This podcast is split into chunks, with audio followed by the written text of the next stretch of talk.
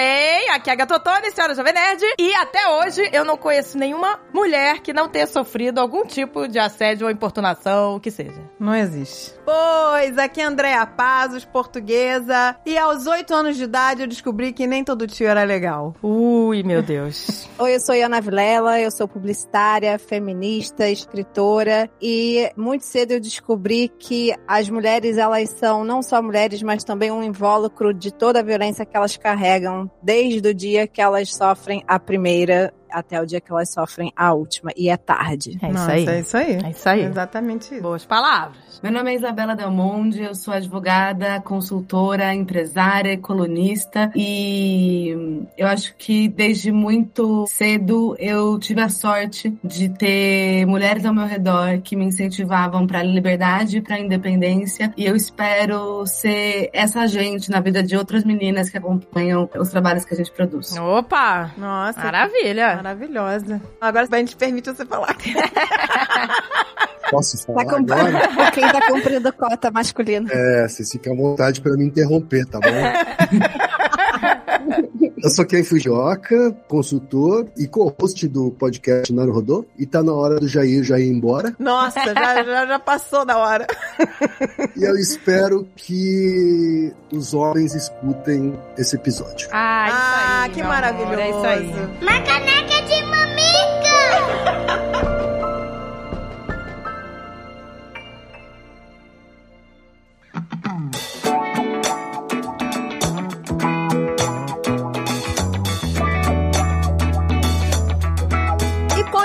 a campanha do Itaú contra fraudes e golpes. Gente, vamos ficar esperto, porque tá todo mundo caindo em golpe, gente. Todo, mundo, babão. Não é só a vovó e o vovô, o tio e a não. titia. É golpe por telefone, por e-mail, é por WhatsApp. Gente, a gente já falou daqui, né? No programa passado, a gente falou do golpe do WhatsApp, que a pessoa pega foto de alguém que você conhece, fingindo que mudou de telefone, pedindo dinheiro. Presta atenção, liga pra essa pessoa de vídeo, perguntando ela realmente tá pedindo dinheiro. Porque depois tem coisas que passou um pix, acho nem sei se tem como recuperar, gente. Pois é, gente. Aí, outra coisa. O que liga pra sua casa pedindo dados do seu cartão pra cancelar. Você não tem que dar código de segurança, nada. Nunca nenhum funcionário do Itaú vai ligar pedindo pra você passar código de segurança do cartão ou pra dizer que vai recolher o cartão na sua casa. Não existe isso. Pois é, e outra coisa que tem que ficar ligado é não escrever no WhatsApp, ou no e-mail, ou no computador, eh, senhas. É, nunca. Ah, ó, minha senha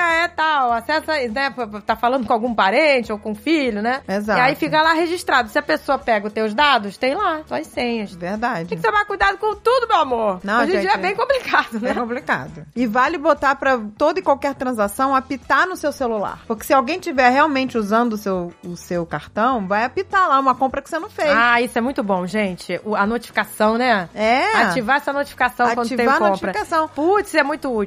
Pulou ali no- um aviso no teu celular de uma compra que você não reconhece, você já, já sabe usar na hora que foi clonado, entendeu? E aí você vai ligar pro cartão pedindo pra cancelar, né? Pois é, meu amor. Outra coisa também que tem que ficar atento é, às vezes a pessoa recebe um boleto, né, assim, por e-mail, um boleto misterioso, né, que você tá devendo alguma coisa, não sei o quê. Exa- Até às vezes vem até por correio. Pois é, vender por tem que ficar Eu já recebi aí. boleto de cobrança por correio, que eu falei, o que, que é isso aqui que eu não sei o que, que é? Não é? Olha eu, não sei, eu não sabia o que, que era. Aí o que, que você tem que fazer? Primeiro você tem que ficar atento, gente, aos dados do beneficiário do boleto, né? Quem tá mandando você pagar aquilo, né, no caso. Exato. Se é empresa e tal, aí você vê o CPF, o CNPJ do emissor. E também, outra coisa, você tem que ver os três primeiros números do código de barras pra ver se corresponde ao código do banco. Isso é importante. Exato. Você tem que ficar atento a essas coisas. É, gente, vamos ficar esperto porque os caras são criativos, entendeu? Mas o Itaú tá aí nessa campanha massiva pra prevenir, gente. Porque 70% dos casos, já falou aqui, 70% dos golpes poderiam ter sido evitados se a pessoa tivesse um pouco informada, entendeu? Então, meu amor, participe desse movimento junto com o Itaú. Espalhe essa mensagem pra sua família. A gente tem que espalhar isso. Tem que ajudar as pessoas a orientar. Olha aqui, aqui tem uns links dos vídeos que o Itaú fez pra instruir. Isso, encaminha esses links pra sua família, pra tia do, do Zap, pra todo mundo, para as pessoas passarem a se proteger contra esses Isso. golpes, gente. Isso aí, gente. Manda os links. Qualquer um, Ninguém tá safo. Qualquer um pode cair a qualquer momento. Então vamos ficar espertos. Que essa galera aí não descansa. E o Itaú, gente, tem um time com mais de duas mil pessoas. Que respiram segurança por 24 horas, gente. Eles passam o tempo todo pesquisando, vendo o discurso e pegadinhas, estratégia de golpista, pra nos proteger, gente. Então é isso, gente. Vamos espalhar essa mensagem. Acesse aqui os links e espalhe pra família, hein? Pros amigos. Vamos espalhar esses vídeos aí pras pessoas se orientarem. Bora ficar esperto. É o Itaú com você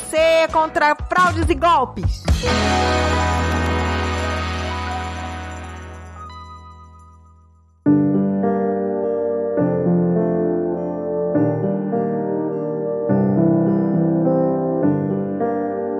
Coisa que eu queria falar aqui é uma coisa mais didática, né? Pra gente diferenciar os tipos de crimes, né? Que você tem o assédio sexual, você tem a importunação sexual, você tem a violação sexual mediante fraude e o estupro. Então, é. Isabela, você pode nos. Nos clarear. Nos esclarecer. Nos esclarecer, né? Posso, posso sim. É, bom, eu acho que vamos começar então pelo primeiro pelo assédio sexual. A definição legal, né, de assédio sexual é o que tá no artigo 216 do Código Penal e é fazer qualquer tipo de prática de ato de cunho sexual utilizando-se de uma relação hierárquica. Então, necessariamente o assédio sexual é aquilo que acontece de má conduta sexual que não seja um estupro, né, que é a conduta mais grave, numa relação de hierarquia. Então, normalmente a gente está falando então de ambiente de trabalho, né? Já tem algumas decisões estendendo a compreensão desse crime para, por exemplo, a relação professor-aluna, para a relação médico-paciente ou para a relação de líder espiritual e pessoa, né, que professa ali aquela fé ou que acredita, né, é, nos poderes de cura, muito inspirada aí no caso do também do João de Deus. Quando a gente está falando, então tem que ter a relação hierárquica e vai ser aquela pessoa, então o acesso sexual é aquela típica situação em que o chefe chega para uma secretária e diz para ela ou você sai comigo ou você perde o emprego, né? Tem uma relação de chantagem colocada pela relação de poder. Quando a gente fala da importunação sexual, esse foi um crime criado no Brasil em 2018. É, não sei se todo mundo se recorda, mas teve um caso na cidade de São Paulo em que um passageiro de um ônibus ejaculou no pescoço. Lembro, nossa, gente, foi muito absurdo. Exato. Ele ejacula, né, no pescoço daquela passageira, absolutamente do nada, e ele foi preso em flagrante e solto na audiência de custódia, né, que é a audiência que acontece 24 horas depois de uma prisão em flagrante, para garantir basicamente que a polícia não torturou a pessoa que foi presa em flagrante. Essa audiência então existe e o juiz solta esse homem alegando que não houve estupro. Por que que ele disse isso? Ele não errou nessa classificação que ele deu, embora seja muito chato, muito desagradável a gente saber que um cara faz uma coisa dessa naquele momento não tinha uma resposta, né? Mas por quê? O estupro é qualquer ato é, sexual cometido contra a vontade de alguém mediante violência ou grave ameaça. Nesse caso do ônibus, embora claro que ele tenha cometido uma violência, ele não empregou de violência para cometer aquele ato. Ou seja, ele não puxou ela pelos cabelos, ele não restringiu os movimentos dela, ou ele não ameaçou ela com uma faca, com uma arma. Então, como ele não teve essas duas condutas, aí não era o crime de estupro. Então a gente ficou nítido que faltava alguma coisa na lei brasileira para circunstâncias como essa, né? E aí surge o crime de importunação sexual, que basicamente é a prática de qualquer conduta sexual contra a vontade de alguém, sem emprego da violência e sem ameaça. É o primeiro crime, né, do Código Penal que a palavra relacionada às questões sexuais, que a palavra consentimento, inclusive, vai aparecer. É, não, não, a gente não tem nos outros crimes. Estupro, então, acho que já expliquei. E aí, a violação sexual mediante fraude, ela é. É, então, ela, por exemplo, o que, que a gente tem na violação mediante fraude que nós, feministas do direito, estamos tentando majorar para uma, uma compreensão de estupro? A prática do stealthing ou stalting, que é basicamente quando o cara tira a camisinha no meio do ato sexual, é, sem informar para a companheira, para a mulher ali com quem ele tá transando, que ele vai fazer isso, né? É, mas é essa não é um, uma conduta que a gente lida tanto assim no dia a dia, mas eu acho que talvez uma mais relevante que se aplique muito é o estupro de vulnerável, que é o estupro ou é manter qualquer tipo de prática sexual com pessoa menor de 14 anos. Isso é uma coisa super importante, gente. Criança não faz sexo, né? Criança é explorada sexualmente. Não pinta um clima com uma criança, é crime, necessariamente. Ou quando você pratica algum ato sexual com uma pessoa incapaz de consentir ou de negar, né? Então a gente tá falando, por exemplo, de pessoas que estão internadas em hospitais. Não sei se vocês sabem, mas tem uma pesquisa recente que mostra que tem um estupro por dia dia no sistema de saúde. Nossa, total. Meu Deus, gente. Eu conheço gente que sofreu abuso ado- indo adolescente ao médico. Não. E não sabia, só foi descobrir adulta. Só foi descobrir adulta que sofreu um abuso. Pois é, né? A nossa ficha cai anos depois, né? Uma vez eu tava no shopping, um balcão de atendimento, sei lá. E aí tinha um cara do meu lado. E aí eu comecei. Eu tinha 13 anos, acho.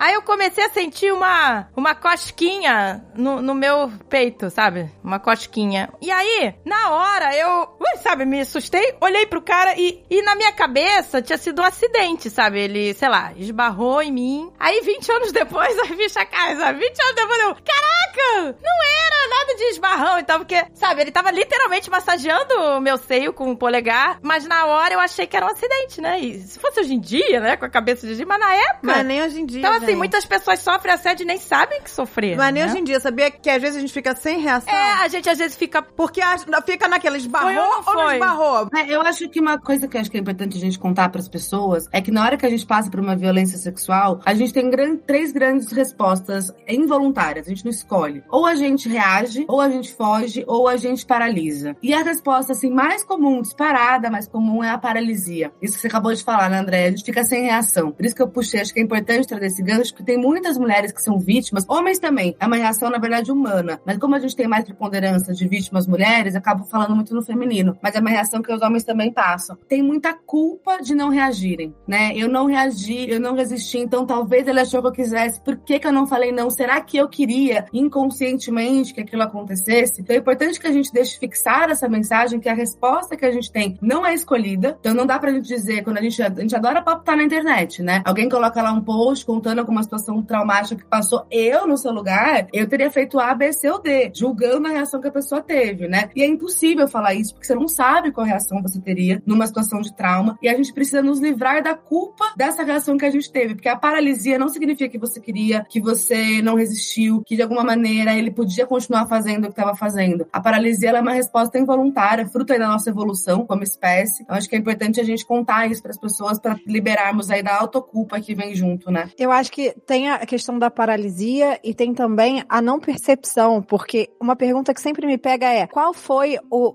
prime- a primeira vez que você foi abusada ou assediada na sua vida? Eu não sei, eu não lembro. E provavelmente eu não lembro porque eu posso ter encarado isso como um elogio, eu posso ter encarado isso como um acidente, sabe? Até cinco, seis anos atrás, até a campanha, sei lá, chega de fio-fio, a gente achava que a gente andar na rua e um cara falar gostosa, e um cara falar que, que, que delícia, que isso era um grande elogio. A gente tinha que ca- Isso. ficar lisonjear por ser violentada. Então, assim, a primeira vez que eu sofri assédio, provavelmente eu tinha menos de 14, 13 anos, muito menos, e eu não me lembro porque eu não consigo identificar quando isso aconteceu. Isso é muito sério, muito triste, né? E eu acho que é algo que a educação sexual, que é tão julgada, né, em alguns governos que a gente não concorda, ela precisa existir por isso, porque ela te ensina desde cedo o que que é violência, ela te ensina desde cedo o que que é aceitável e o que que não é. Ela não vai te ensinar a fazer sexo, ela vai te ensinar o que que é aceitável e o que que é violência, né? Isso é muito importante da gente sempre ter em mente também. Pois é, e era isso que você falou, né? Na nossa geração era muito assim, né? A gente achava que esses fio-fios ou gostosa,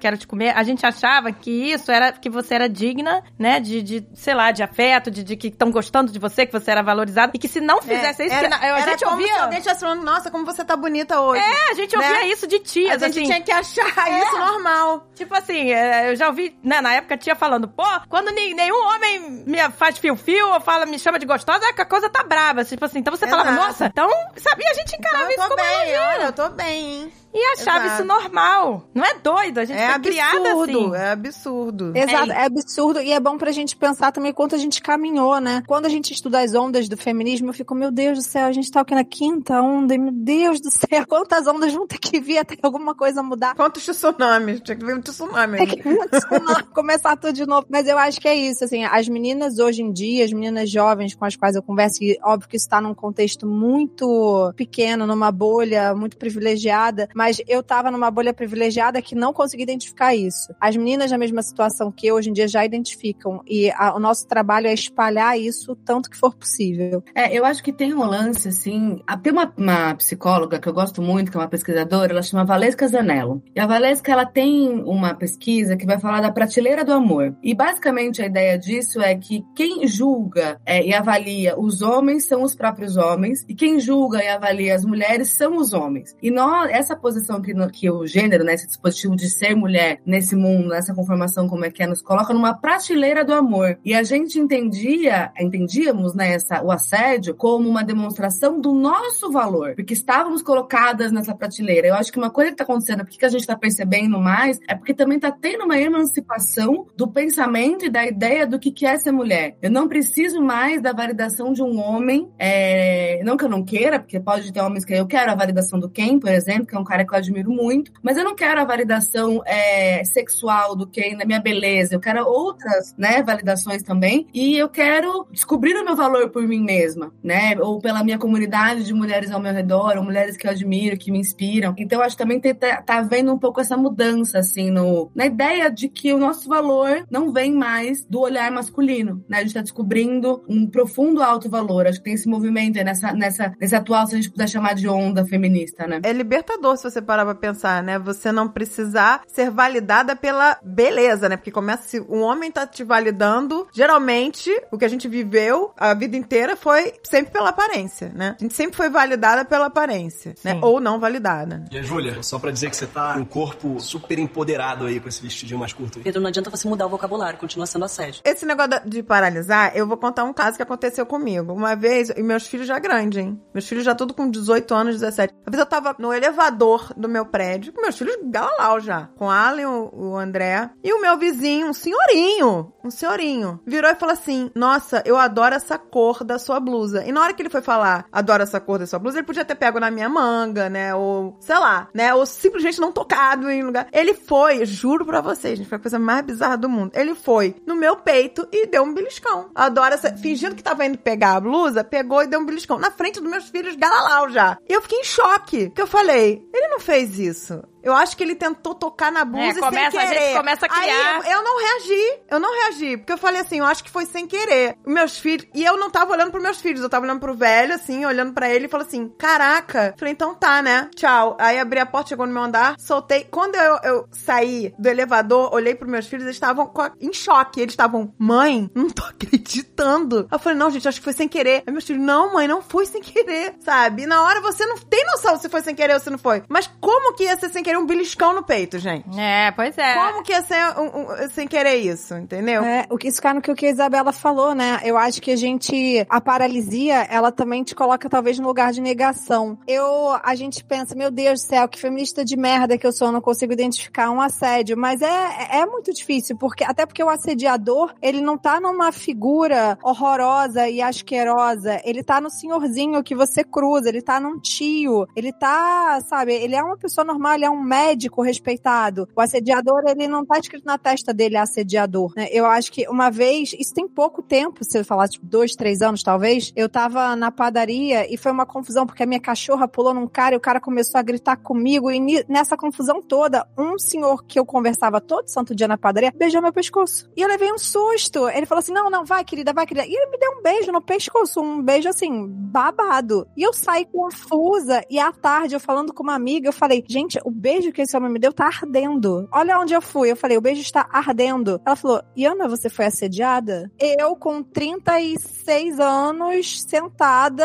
leio sobre feminismo dia e noite. Não, te não identifiquei. Eu acho que tem é uma coisa que a gente fala pouco ainda sobre o assédio, que é como a gente sente, Justa- justamente o que você falou, Iana, tá ardendo, né? É o constrangimento que a Andrea sentiu. A gente precisa dar muito mais credibilidade para esses sentimentos, porque não é o ato, né? Porque o ato, veja, é um beijo no pescoço. Já recebeu vários beijos no pescoço, né? Imagino que em situações que você estava querendo que isso acontecesse, que foi a sensação que você sentia era totalmente diferente, né? Então acho que a gente tem que também, uma das formas da gente identificar um pouquinho mais rápido foi isso, é entender como que isso bateu, né? Eu tô angustiada, eu tô com medo, eu tô me sentindo despertencendo a mim mesma, né? Esses sentimentos, assim, de total confusão, no geral, são quando a gente tá passando, passou por uma situação de assédio ou de abuso psicológico, né? Porque a gente não é fora da casinha, a gente sabe identificar né, as coisas. Todo mundo aqui, a André com os filhos, paga as contas, todo mundo, né, tem o trabalho, vive a vida, então a gente sabe ter lucidez para identificar o que tá acontecendo. Eu também acho que tem uma outra coisa, que a fe, né, ser mulher, a ideia do que é ser mulher, ela não contempla alguns elementos muito essenciais da masculinidade dominante, que é tipo a violência, por exemplo. Então, a primeira coisa que a gente vai pensar é na no... a partir do nosso dispositivo mental. A gente não sai por aí intencionalmente. Claro que tem mulheres que são violentas, é evidente. Tô falando de uma construção de gênero, né? Mas a construção geral de gênero, a gente não vê as mulheres assim agindo de maneira muito violenta na rua. A gente não tá isso, não é assim que tá formatada a nossa mentalidade, né? Então também acho que a gente vai tentar explicar o que aconteceu a partir do olhar de ser mulher. Só que aconteceu a partir de uma pessoa que tem um olhar e uma prática no mundo de ser homem, né? E que é estruturalmente diferente, infelizmente. Não é biologicamente, é, é culturalmente, né? É diferente. Então, também acho que a gente tenta falar, não, já, ninguém faria isso. A verdade é que muitos homens fariam. E muitos homens naturalizam isso, entendeu? A gente talvez não faria, sua amiga não faria. Você nunca ouviu sua amiga falar, não, quer saber agora, então vou lá e vou resolver isso no tapa. Alguém já ouviu alguma amiga falando assim, a não ser que fosse uma piada, né? Não, falando seriamente, né? Agora voltou para casa, pegou uma arma e saiu para matar alguém que brigou no bar. Carla Zambelli. A Zambelli, a Zambelli. ah, é verdade, só a Zambelli. É uma exceção aí confirmando a minha regra.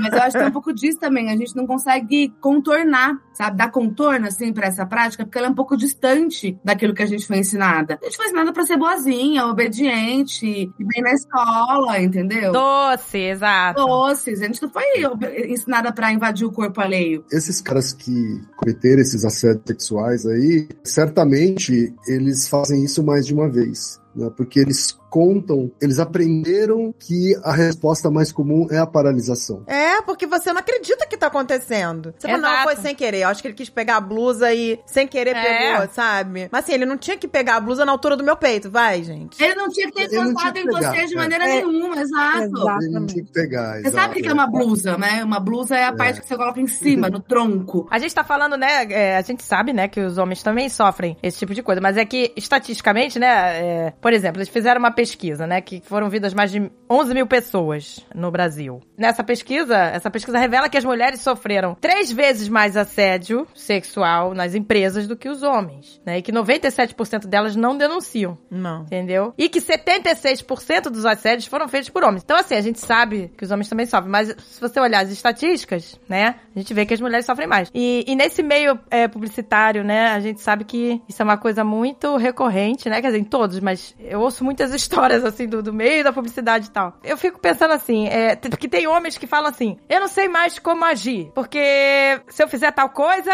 é, tipo, será que é tão difícil você saber como não assediar uma pessoa? Exato, né? Eu acho que uma coisa importante que vocês falaram foi sobre esses casos mais simbólicos, assim, né? Do João de Deus, ou mesmo o caso do cara que ejaculou dentro do ônibus, né? Que são casos extremos, mas o assédio sexual mais comum, ele é mais parecido com o cara pegando na blusa, entre aspas, da Andrea. Esses são os casos mais comuns e esse tipo de caso é que a gente precisa lutar para que seja normalizado como assédio. Isso, exatamente. Porque os homens têm um entendimento por uma série de razões, né, pelo patriarcado, machismo, seja lá o nome que a gente possa dar, eles têm o entendimento de que assédio é só se for uma coisa escandalosa mesmo. Mas não, para você assediar sexualmente, basta você cometer algum ato que agride sexualmente outra pessoa. E uma coisa curiosa, né, quando você falou sobre a diferença entre homens e mulheres, né, se sofrerem assédio, na nossa pesquisa, por exemplo, eu, eu coordenei uma pesquisa com mais duas mulheres, a, a Ana e a Lara, é, em 2017, no mercado publicitário, sobre assédio, assédio e a gente identificou que boa parte, na verdade, dos assediadores de homens são outros homens. O maior problema sempre é um homem, tá? Seja a vítima uma mulher, seja a vítima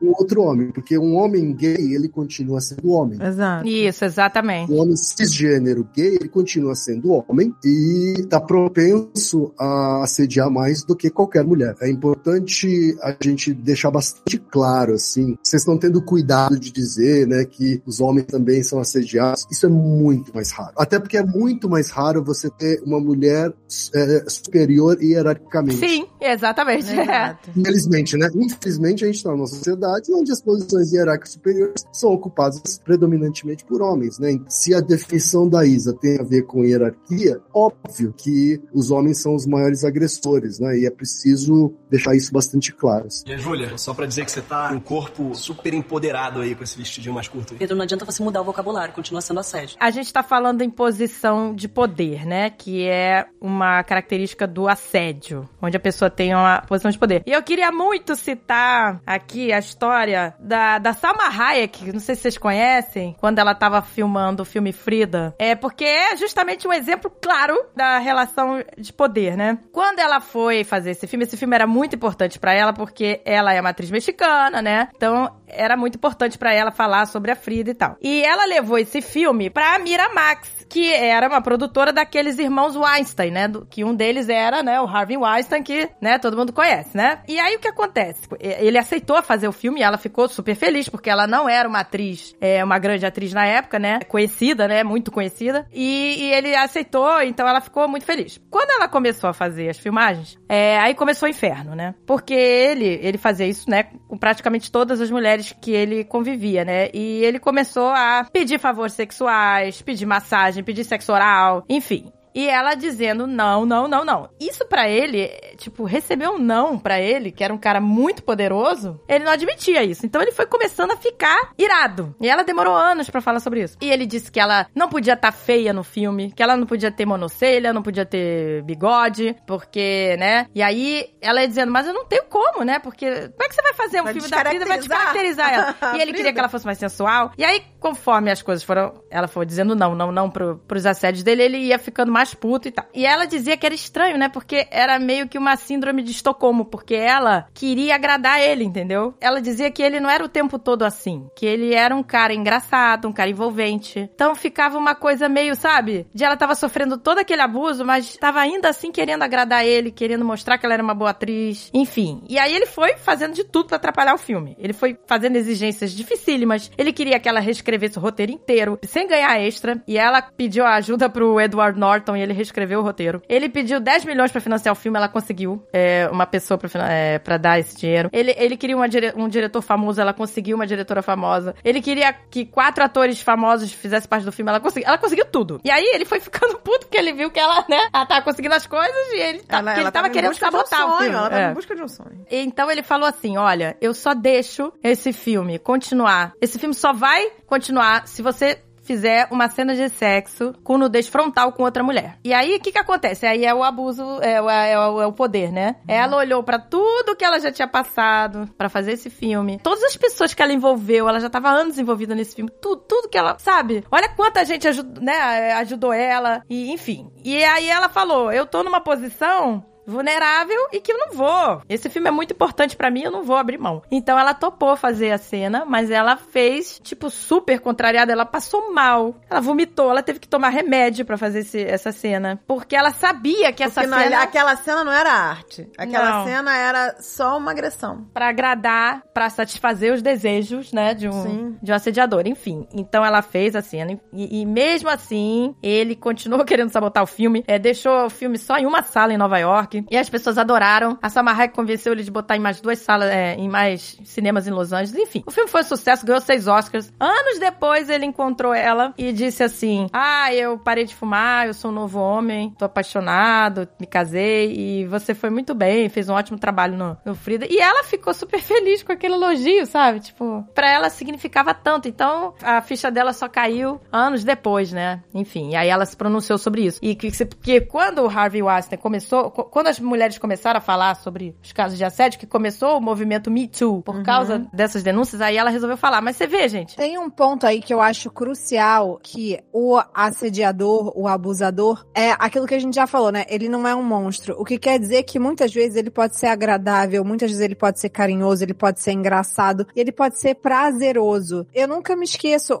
Eu tive uma história que a minha mãe abordou comigo quando eu era criança, devia ter uns 12 anos, talvez. Ela veio me perguntar, quando você dormia na casa da sua amiga, não vou falar o nome, é, alguma coisa acontecia? E aí eu, não. E aí eu não entendi, não entendi. E alguns anos depois ela me contou que o pai dessa, a mãe dessa amiga minha ligou para ela e avisou que o pai estava abusando da filha. E a filha, ela não entendia, porque o que ela sentia era prazer. E isso é um tabu que a gente precisa quebrar também. Se você tem um adulto fazendo carinho numa criança e é um adulto que a criança confia, e a, já, já fui para um outro lado e depois eu vou, pra, vou voltar para essa questão do Harvey. É uma criança que a criança confia, se ele estimula zonas erógenas, zonas erógenas dão prazer, né? E se a criança não tem a bagagem para entender que aquilo é errado, ela vai crescer talvez achando aquilo gostoso, sabe? Então assim, existe um prazer naquele abuso que a criança não tem material para entender e por isso que a educação sexual é tão importante. Na questão do abusador, e a gente pode ir até para relacionamento tóxico, se o cara só abusa, abusa, abusa, se ele só te assedia, assedia, assedia, se ele só no relacionamento tóxico te maltrata, maltrata e humilha, você vai embora. É muito fácil você quebrar esse laço. Mas o, o ciclo, ele tá nessa loucura, né? De que assim, ele te humilha, ele abusa, e aí de repente ele é maravilhoso com você. E aí de repente ele te elogia, e aí de repente ele é engraçado, e as pessoas gostam dele. Então eu acho que um, um grande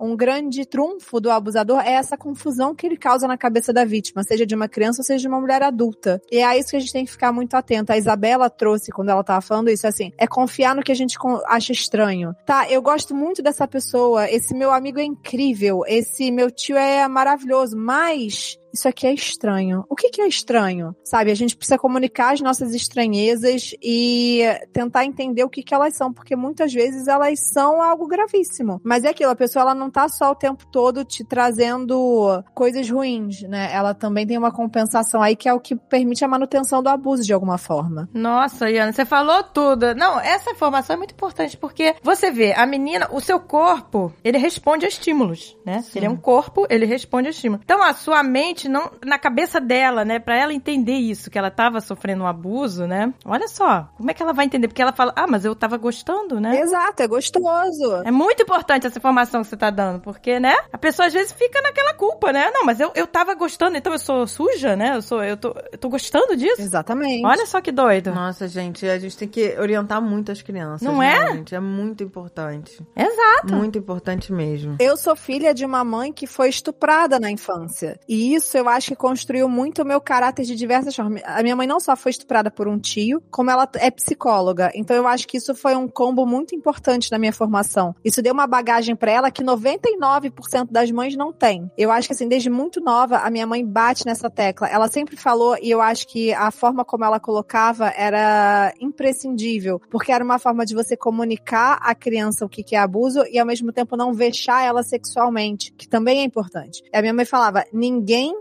que não é da sua idade pode encostar na sua pepeca. Ninguém que não é da sua idade pode beijar a sua boca. Se você quiser que alguém da sua idade faça isso, porque crianças também têm é, brincadeiras de descoberta. E é importante a gente não vexar isso, porque você tá correndo o risco do, de crescer um adulto que, enfim, acha que é sexo, que sexo é sujo, acha que sexo é errado. Então, assim, você, a forma como minha mãe construiu isso foi muito importante. E o que ela sempre falou é: ninguém, nenhum adulto adulto pode colocar a mão em você. Nenhum. Só a, se um médico examinar, a mamãe tem que estar do lado. Ela sempre foi muito, muito incisiva nisso, porque ela sofreu um estupro quando ela era. Ela foi uma vítima. Criança. Exatamente, ela foi uma vítima. Mas é aquilo, né? A gente não, não precisa contar, a gente não pode contar com mães vítimas e psicólogas para alertar essas crianças. A gente precisa que essa pedagogia esteja na, na escola, a gente precisa que essa pedagogia seja do governo, que o governo traga isso para a vida das crianças. Isso é muito importante importante. Exato, né? Isso que você falou é importante, né? Quer dizer, nenhum adulto. Agora, se for da sua idade e for consensual, aí sim. Maravilha, se descobre aí, tá tudo certo, tem nada de errado. O que você tá fazendo não é errado. Exatamente, Exatamente. tem que consentir. Essa é a diferença, né? De um assédio ou não, né? De uma importunação, ou que seja. Do... É uma coisa que você quer. Olha, vocês estão trazendo uma coisa super importante, gente, que é a questão da infância, né? Porque a gente tem dados esclarecedores. Saiu, inclusive, acho que foi hoje, hoje ou essa semana, uma pesquisa da FAPESP, né, a Agência de Fomento de Pesquisa do Estado de São Paulo,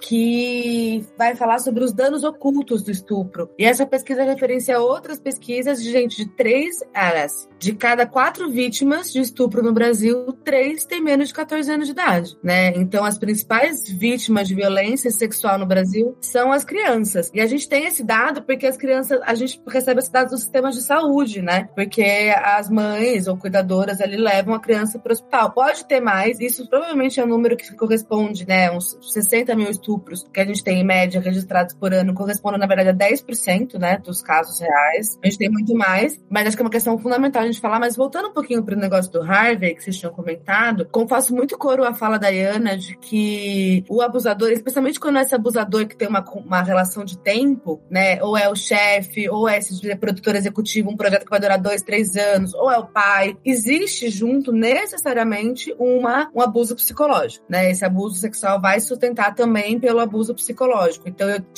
eu tiro e dou, né? Esse constante movimento de morde e assopra, que é o que faz a manipulação emocional funcionar, né? Então acho e, eu, e tem uma outra coisa que me chama a atenção, a gente precisa ter uma discussão, na minha percepção, né, na minha opinião, muito mais séria sobre concentração de poder, né? Esse cara ele podia é, fazer todo mundo de, de objeto, né, à sua vontade, não tinha um conselho, ele não é fiscalizado, ele não é parado por ninguém, né? É, então a gente vê esses homens que vão ficando muito ricos, muito poderosos. A gente tá vendo, sei lá, agora o Elon Musk, né? Destruindo as estratégias de proteção aos direitos humanos do Twitter porque ele é um bilionário. Exatamente, exatamente. Ele é um bilionário mimado, frustrado, é, e que vai usar todo o seu poder para cometer as maiores perversidades que parece que a vida deve ficar tão tediosa quando você chega num patamar de dinheiro e de poder que o que te resta agora é ser perverso e sádico com o resto da humanidade. Ser perverso, lançar o espaço, abusar das pessoas, você precisa de emoção em algum lugar. Né? Enfim, então é, é, eu acho que a gente tem que ter uma discussão na indústria, né? Na indústria, na política, nas instituições públicas, de mecanismos de controle de poder, né? A gente vê, por exemplo, nas universidades, é super comum que as alunas relatem que são vítimas de assédio ou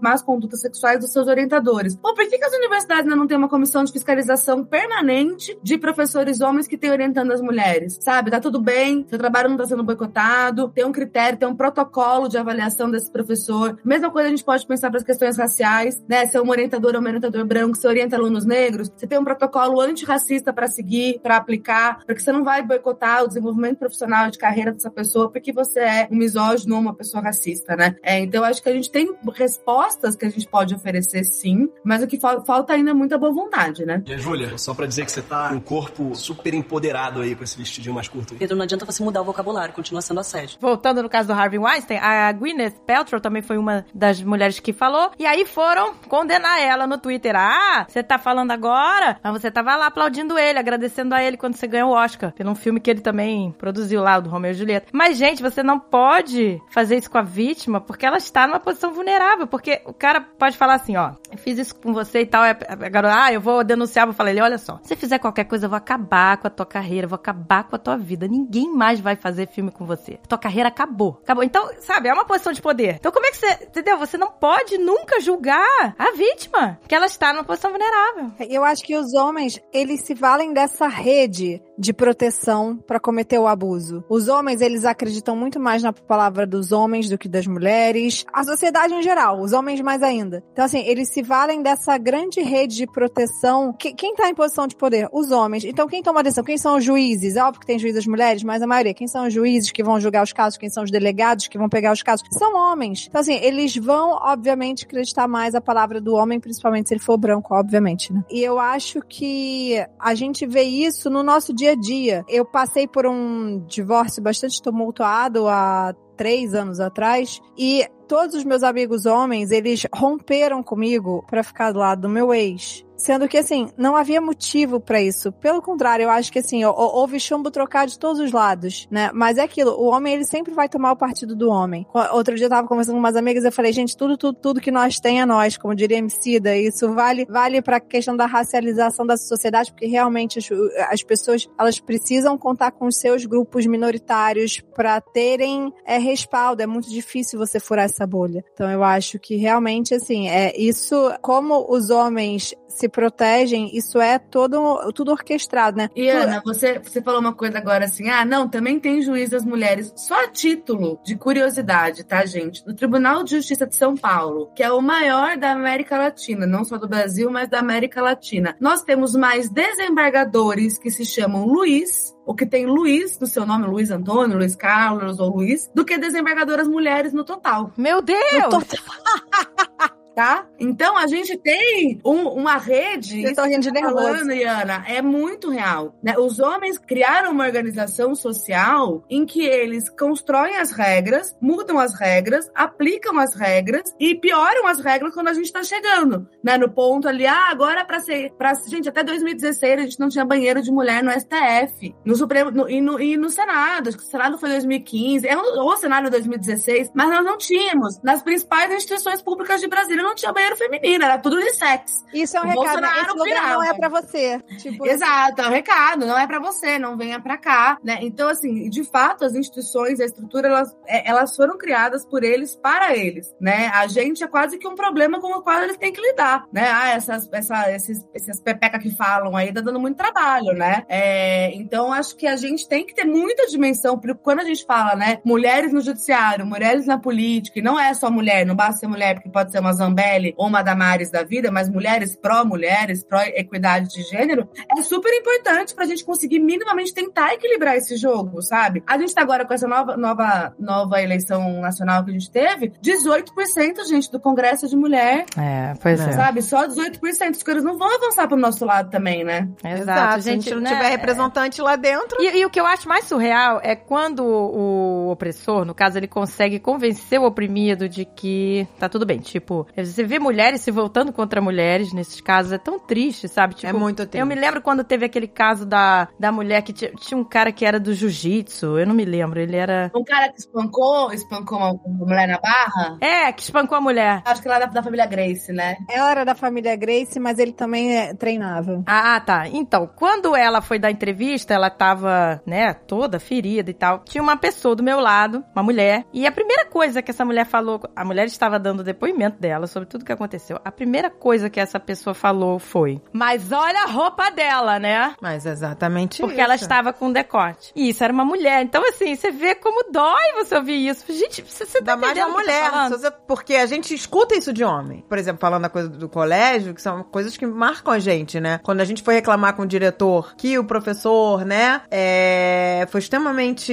é, inconveniente, né? Porque a gente foi isso que a gente foi reclamar com o diretor, o diretor. Mas vocês também, olha o tamanho da saia que vocês vêm Exato. pra escola. Vocês estão querendo o quê? O cara é, o cara é homem. Exato. Então, querendo é. assim, ele tem. Ele é homem, é um bicho incontrolável. É, que não né? pode ver. Ah, ele é um animal, é isso, né? é isso. Né? Ele precisa passar a mão. Ele não consegue. Mas Essa ó, culpabilização da vítima, ela é muito complicada. Uhum. Mas quando ela vem de mulheres, eu acho que ela vem com uma promessa, que é Helene Sisu, que é a autora do livro O Riso da Medusa, que é um livro muito bom. Ela fala que as mulheres é oferecido um ouro de tolo, né? O ouro de tolo é aquele ouro de mentira. Porque é verdade, assim, a sociedade se organiza de uma forma que a mulher aprende que se ela for obediente, se ela ouvir os homens mais do que as mulheres, se ela ficar quieta num abuso, se ela aceitar tudo que é dado a ela de uma forma doce, delicada e calma, ela vai ser amada e ela vai ser acolhida por essa força, por essa massa que na verdade nos oprime. Mas isso não é verdade. Nunca foi verdade, sabe? Não existe acolhimento para mulher no mundo masculino. E eu acho que é isso. Eu acho que quando essas mulheres elas viram para uma mulher e falam, mas olha essa saia que você tá usando, ela tá falando, ela, ela tá fazendo coro pra um assim, eu não sou assim. Não, tem- gente, tem uma frase clássica da Simone de Beauvoir que é: o opressor não seria tão forte se não tivesse cúmplice entre os próprios oprimidos, né? Isso, gente, gente que não tem grana votando no Bolsonaro, pessoas que são é, LGBTs, que estão, né, LGBTs com o Bolsonaro. Então, assim, Gente, isso, isso A me dói gente- gente- pessoalmente. Por isso que eu olha. digo que a consciência que está em disputa, né? É a consciência que está permanentemente em disputa. Isso que a Iana traz, gente, é muito verdade. Vai lá no mundo corporativo, tipo, as mulheres ascendendo um pouco mais do mundo corporativo dos anos 80, era ser masculina. Tipo, fearless, a mulher que passa por cima de todo mundo, ela não tem dó, ela grita, ela berra, ou seja, ela emula um comportamento masculino para ser aceita naquele clubinho, mas né, ela vai ser a primeira a ser jogada embaixo do ônibus quando tiver um escândalo de corrupção dentro da alta liderança da empresa, por exemplo, entendeu? Ela vai ser a laranja, ela, vai, ela não vai, ela acha, cria uma ilusão que ela é respeitada igualmente por eles e que ela vai ser mais protegida porque, afinal de contas, ela também é a correta, é a pudica, é a que fica em casa, né? E sendo que a casa é o lugar mais perigoso para uma mulher atualmente, pelo menos no Brasil. E essa mulher, ela, no final das contas, ela vai ser enganada, né? Só que, assim, convencer as mulheres de que nós somos nós por nós, esse é o desafio, assim, um dos maiores, porque o legal é ser homem. Ser mulher não é muito legal. É. Mas esse é um papel que a gente tem que botar em ação todos os dias na nossa vida. Entendeu? Eu, quando eu vejo uma pessoa, não precisa nem ser minha melhor amiga, uma pessoa que eu conheço passando por uma situação, eu vou lá dar o meu apoio. Entendeu? Passando uma situação de sair de um, de um relacionamento abusivo, ou de estar lutando, porque a gente sabe a luta que é pra uma pessoa sair, que não é fácil sair de um relacionamento abusivo. Eu vou lá e faço campanha de: olha, você consegue, você tem força, você vai sair disso, é, você não é a única, eu já passei por isso. Sabe, a gente tem que mostrar pra essas mulheres que a gente tá do lado delas. É, que elas não vão ficar sozinhas. Que a gente não vai virar as costas pra ela. Porque muita gente não sai da situação que ela tá por medo de ficar sozinha, sabe? Ah, mas olha só, como foi com a Iana. Pô, todos os amigos deram as costas pra ela. Então eu sou, eu faço questão de, nesse momento, mostrar: olha, eu não vou dar as costas pra você. Eu não vou dar as Não precisa nem ser minha melhor amiga nem nada. é Uma conhecida. Falei, eu não vou dar as costas, eu tô contigo. Porque a gente tem que ser, a gente tem que se unir, gente. Porque senão a mulher fica à mercê querendo ser protegida. Tem o lance também que uma coisa que funcionou pra mim, quando eu tinha, eu, por uma circunstância da vida, eu ia frequentemente no espaço com mulheres é, antifeministas, mas mulheres negras e pobres. E aí eu falei, cara, a gente tem um campo aqui de conversa, né? E elas, não, porque isso aí é bobagem, também é o tamanho da roupa que tá usando, esse, esse tipo de fala. E aí um dia eu pensei e falei, cara, eu já sei. Cheguei delas e falei, deixa eu fazer uma pergunta pra vocês. Quando vocês têm um perrengue na vida, criança ficou doente, tem que alguém segurar tua onda pra você fazer um corre para no trabalho, é, marido saiu de casa, fugiu, é, apertou de grana, qualquer coisa. Quem que esteve do seu lado? Foi o seu irmão ou foi a sua irmã? Foi o seu pai ou foi a tua mãe? Foi um amigo ou foi uma amiga? No geral, na maior parte das vezes, quem segura a mão de uma outra mulher no perrengue é uma mulher. Então, antes, né, tipo, numa conversa de tentativa de fazer, disputar essas consciências e trazê-las pro lado pró elas mesmas, eu achei que isso funcionou. Então, compartilhando, uma- porque elas começaram a refletir. Pô, é mesmo, né? Quando eu precisei do meu irmão pra cuidar da minha mãe que ficou doente, ele não foi. Ele mandava a esposa dele no lugar dele pra cuidar. Então, Aí ela, ela foi refletindo, elas foram, né, ali refletindo. E, claro, com muita confiança. Acho que a gente consegue virando também um pouco as pessoas, tendo amor, tendo respeito e, e proximidade, né? Mas sem dúvida alguma, isso que a Andrea colocou é fundamental, cara. Ver uma mulher em apuros, estender a mão, é, eu acho que é um ato de humanidade e de solidariedade, né? Quando eu tava grávida do meu, dos meus dois filhos, nas, das duas gravidezes, todas as vezes que me cedia um lugar, é, sei lá, tava no ônibus, tava no metrô, sei lá onde tava, alguém que me cedia o lugar era sempre uma mulher, nunca um homem, nunca um homem. Então pra você ver a importância, porque a mulher sabe, a mulher que me cedia o lugar é a mulher que já esteve grávida e sabe o que, que uma mulher grávida sente. É. Que é que, que a barriga pesa, que dói, que qual é o risco de frear e bater a barriga e, né? É sempre a mulher. Então a gente tem que se unir mesmo, porque os homens estão cagando e andando, entendeu? Essa é a verdade.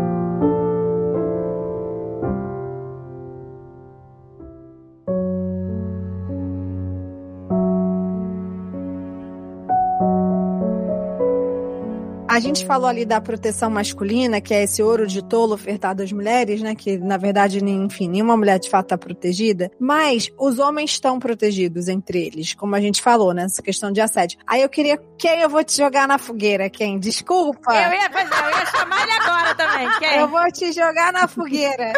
Acendendo o cigarrinho dele? Ei, que delícia! Eu tô tentando não interromper ninguém.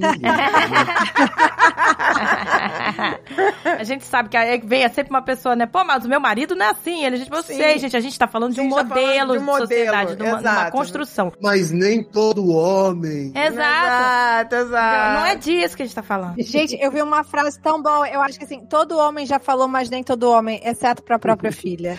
Olha, Isso me bateu, porque é, verdade, verdade. eu nunca vi nenhum homem. Olha, nem todo homem, minha filha, tipo, te assedia. Ah, não, pô, peraí, né? Quando, quando bate, a água bate na bunda, Não, fica vamos- mais séria. E vamos sempre lembrar que a gente está falando de uma discussão social, não é uma discussão moral. Não se trata de ser um bom homem ou um mau homem, porque ninguém tem o poder de delimitar essa linha de quem é bom e de quem é mau. É uma discussão social, né? Eu, nem que vocês não estão me vendo, mas eu sou uma mulher branca. Então, necessariamente, eu sou beneficiada pelo racismo. Então, necessariamente, eu tenho uma responsabilidade de enfrentamento ao racismo, né? Então, só pra gente explicar, porque todo homem, sim, toda pessoa branca, sim, toda pessoa cis, sim, né? Isso, os privilégios trazem responsabilidades. Com Exatamente, certeza, com exatamente. certeza. Puxando quem, eu acho que existe uma, eu vejo uma dificuldade muito grande dos homens na hora de se posicionar na questão de um amigo assediador. Porque é isso, eu acho que tem essa faceta, né? Tipo assim, é meu amigo e sempre é um cara legal e sempre é um cara que firmamento com você. E você se posicionar contra um homem nessa hora é você também entregar tua carteirinha, né? Toma minha carteirinha, eu não faço mais parte do teu clube. E isso é um lugar difícil. Você já se viu nessa situação? Como que você vê isso nesse universo masculino que eu não tenho acesso e as mulheres aqui também não? Não, acho que é importante deixar claro que eu já cometi muitos erros nesse campo, desde a adolescência até a vida adulta. Nós, como mulheres, também. É, e acho, e acho que só depois de me envolver com esse estudo sobre assédio é que eu passei a refletir mais sobre o meu comportamento passado e meu comportamento presente. E como a Isa sabe, né, ela acompanhou a peregrinação desse estudo no mercado publicitário, assim, eu arranjei muitos inimigos, né, ou perdi muitas amizades, né, por conta de simplesmente de posicionar, de me posicionar a respeito e mais que isso, incentivar outras pessoas a se posicionarem também. Então acho que sua pergunta é muito propícia, assim, porque eu ia falar sobre isso quando a Isa estava falando sobre os, as mulheres terem que se unir, né? A verdade é que os homens é que têm uma dívida, né, com as mulheres e deveriam se posicionar mais, né? O estudo que a gente fez não tem o nome hostilidade e omissão por acaso. É porque a omissão, especialmente dos homens, em denunciar, em apoiar, ela é, acho que, uma das variáveis mais importantes aí dessa, dessa equação. Agora, é, indo mais direto na sua pergunta, né, Iana? A, e a brodagem é uma das coisas mais tóxicas que existem dentro do universo masculino. É ela que faz com que os homens acabem se silenciando, não se posicionando. E para você sair desse ciclo, você precisa estar disposto, um, a renovar a sua rede de relacionamentos e a procurar outros homens que estão com a mesma preocupação. Isso, por exemplo, foi o que fez eu ingressar em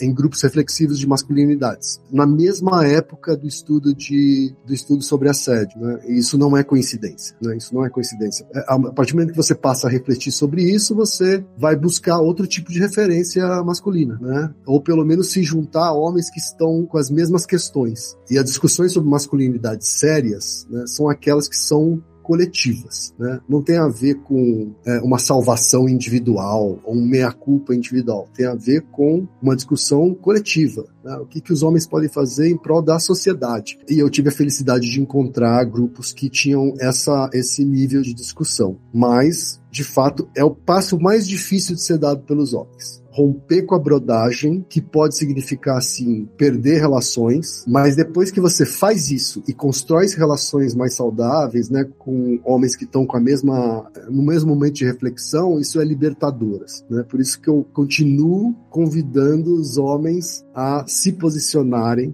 né, e repensarem aí o seu, o seu papel. Isso é muito importante que você falou, Ken, porque todo mundo, todo homem tem amigos que sabe que são escrotos. Todo homem tem. E faz vista grossa, que é a, a broderagem, né? A tal da broderagem. E é muito importante que não se faça vista grossa. Você vê um cara sendo abusivo, um cara sendo escroto, um cara sendo violento, ou seja lá o que for, você não, sabe, não pode é, passar a mão na cabeça de um cara desse. Porque você tá alimentando isso. Isso que tem vindo à tona, vem muito no meio artístico, os atores, os famosos, os diretores, os produtores, que eles eram intocáveis e agora não estão sendo mais, que a galera tá botando a boca no trombone, eles agora tem que pensar duas vezes antes de assediar uma pessoa, porque não quer destruir a carreira. Então ele continua sendo uma pessoa escrota, mas com limite, né? Não vai, porque não quer destruir a própria carreira, né? Isso tem que acontecer todas as áreas. O cara não deixar de ser escroto para não perder as amizades. Exato. porque ele não perde as amizades, ele não perde nada. Então, André, eu concordo muito com isso que você tá falando. Eu acho que a gente tem um problema muito grave, que é justamente a ausência de qualquer tipo de impacto na vida daquela pessoa agressora, porque não vamos se iludir que a resposta não é penal, tá? Não é aumentar a pena, não é criar mais crime. A, propo- a proporção de, de, de, de presidiários que estão presos por conta de crimes de violência sexual, acho que não chega nem a 0,25% da população carcerária brasileira. E não adianta prender, né? O Brasil tem a terceira maior população carcerária do mundo por furto, tráfico e roubo. Você sai de casa tranquila, quem mora aqui no Brasil, né, nos grandes centros urbanos, sem medo de ser furtada? Não, né? Continua com medo, mesmo tendo lá 500, 600 mil jovens negros presos. Então a resposta não é por aí. Eu acho muito importante que a gente consiga ter muito mais tranquilidade de desenvolver respostas sociais, né, nos, nos núcleos íntimos. Ó, cara, você fez isso, chegou até meu conhecimento, ou mesmo eu vi. E é o seguinte, eu gosto de você, né? A gente julga condutas e não pessoas, né? Eu gosto de você, mas você fez uma grande cagada, né? E eu não quero estar perto de você enquanto você não se responsabilizar por isso. Como você vai se responsabilizar? Aí é problema seu, né? Você pode ingressar em grupos reflexivos de masculinidade, você pode se engajar num processo terapêutico, você pode se engajar num processo de letramento, contratar uma professora para trabalhar com você. Saídas tem, né? Então eu acho que eu, não- eu não diria tanto assim, ó, eu simplesmente vou cortar a pessoa na minha vida. Eu, eu cortaria, daria uma suspensão, né? Ó, você não tá próximo de mim enquanto eu não te vir dando passos de transformação, né? Se eu te vir engajado nesse movimento, é, realmente comprometido, é, in- interessado em talvez pedir desculpa, conversar com aquela pessoa se ela quiser conversar com você, aí a gente pode retomar. Mas acho que é muito importante que a gente construa, né? Eu orientei recentemente um grupo de amigos que passou por isso. Eu falei, ó, eu acho que as respostas são essas. E a, a conclusão que se chegou é, estavam morrendo de medo de abrir mão dessa amizade, né? Desse sujeito que cometeu aí uma cagada. Botaram pra ele aí, ó, faça isso, faça aquilo, faça aquilo outro. A conclusão é, ele não fez nada e arranjou outros amigos. O que ficou evidente para essa turma de amigos anteriores que tava com medo de romper com ele, que ele não se importava tanto assim com eles. Porque afinal de contas, você não fez nada para retomar esse contato de uma maneira saudável, responsável. Então você não se importa também com o impacto das suas condutas perante as pessoas que estão ao seu redor, né? Então acho que a gente tem que começar a cobrar. E a gente tá vendo algumas cobranças institucionais. Tipo, por exemplo, em 2019, a OAB decidiu que homens que cometem violência doméstica não podem mais ingressar nos quadros da OAB.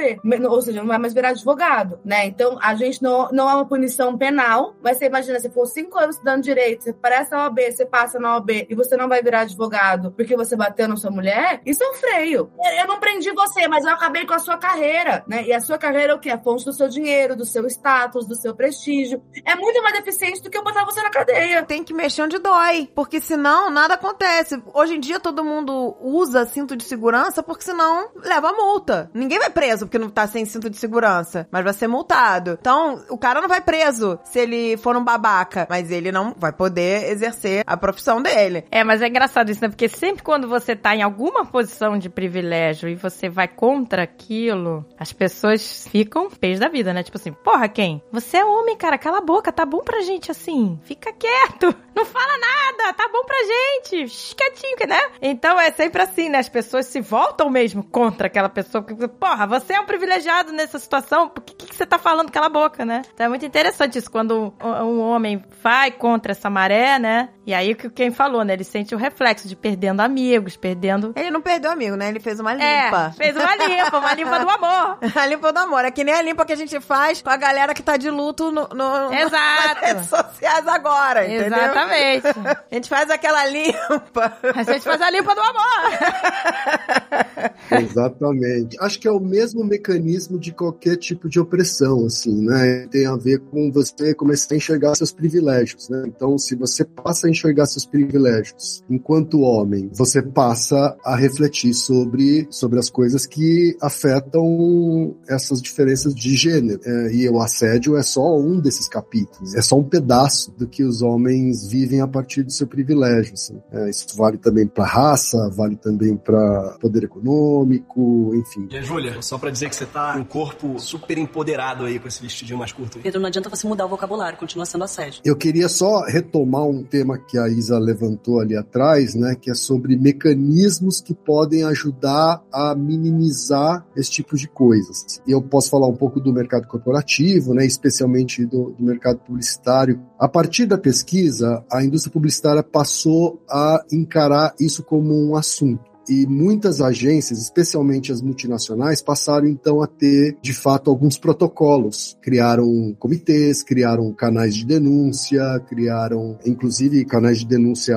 anônimos, né? Canais de denúncias neutros, né? Ou seja, é feito por consultorias externas e não pela própria agência. Nada disso é perfeito, mas eu posso afirmar com convicção que nessas agências o número de casos se reduziu bastante. E aonde não reduziu? Especialmente nas agências menores, né? Agências familiares, agências de um dono, agências que não têm esses mecanismos, que não têm essas ferramentas, que não têm canais de denúncia anônimos, né? E acho que é importante a gente entender que são esses tipos de ferramentas e protocolos que ajudam a reduzir esse tipo de problema, assim, né? Acho que a gente não vai eliminar, não vai zerar esse tipo de problema, mas é possível reduzir, às vezes, significativamente esse tipo de caso. Assim. Eu queria aproveitar e pegar esse gancho do Ken, porque essa é uma das coisas que eu faço, né, no, no meu dia a dia de trabalho. Eu trabalho com investigação interna de denúncias, né, de, de assédio e discriminação em geral. E eu queria só fazer coras. Primeiro, assim, queria agradecer ao Ken que me chamou para estar aqui hoje, porque eu conheci ele mesmo desde 2017, quando a pesquisa saiu, que eu falei, vai juntar muita coisa do que eu faço, fui atrás dele para conhecê-lo e o Ken sempre foi muitíssimo generoso é, com o que ele tinha descoberto e com o trabalho dele. E foi a partir do Ken que eu resolvi trabalhar com esse tema dentro do mercado corporativo, né? A gente conversava muito e pensei, então, e hoje tem uma consultoria que trabalha justamente com a construção de governança, de protocolos, de canais e de tratamento adequado. Que também não adianta você fazer um reporte e a pessoa que vai receber e tratar aquele relato e fazer aquela investigação ser alguém que não entenda de trauma, de estatística,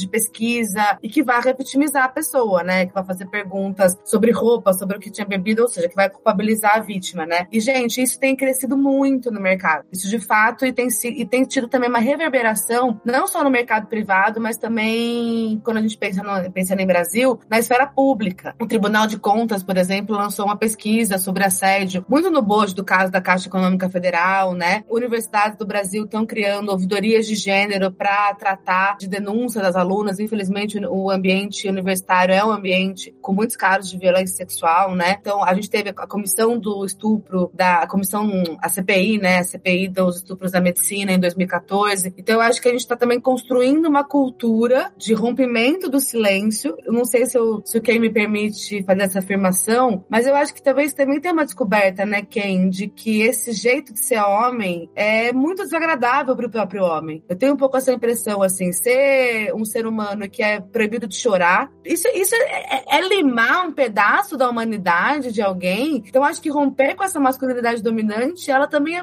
é um passo de muita emancipação para o próprio homem, né? Não é só um passo de responsabilidade para um mundo melhor, mas eu também imagino que tem um impacto de pela arrebentação e depois chegar num mar de calmaria com muito menos ansiedade, né? De se provar pela grana, pelo poder, pela beleza, pelo tamanho do pau. Eu acho que vai para um lugar de muito mais, não sei, quem queria te ouvir também sobre isso, que eu tenho uma impressão que os homens que fazem esse processo são muito mais felizes hoje em dia. Eu vou só só complementar com uma frase aqui antes do que entrar na fala dele que as mulheres falam muito isso, ah, mas todo homem faz isso, isso e aquilo, e todo homem faz isso e aquilo quando elas querem justificar um comportamento na verdade bom delas. Se elas foram muito empáticas, se elas foram muito compreensivas, ah, mas se fosse homem não teria. Gente, quem quer se comportar feito homem? Ninguém, ninguém quer se comportar feito um homem hétero, sabe? Que coisa horrível.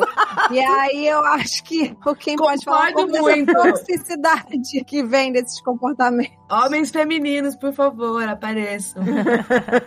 De fato, assim, essa caminhada, né, reflexiva, ela é primeiro uma libertação individual. A gente descobre coisas a gente mesmo que estavam escondidas, abafadas, e depois passa para uma coisa mais coletiva, de discussão sobre que tipo de transformação social essa reflexão que começou no individual pode causar, assim. Mas de fato, assim, a primeira reação ou o primeiro efeito é, é no nível individual e é de libertação, especialmente quando você encontra outros homens na mesma caminhada. E aí você entende que é possível ter relações que valem muito mais a pena do que as relações que você tinha. É, com certeza. Quem conta pra gente onde encontra esses homens, quem? Pelo amor de Deus.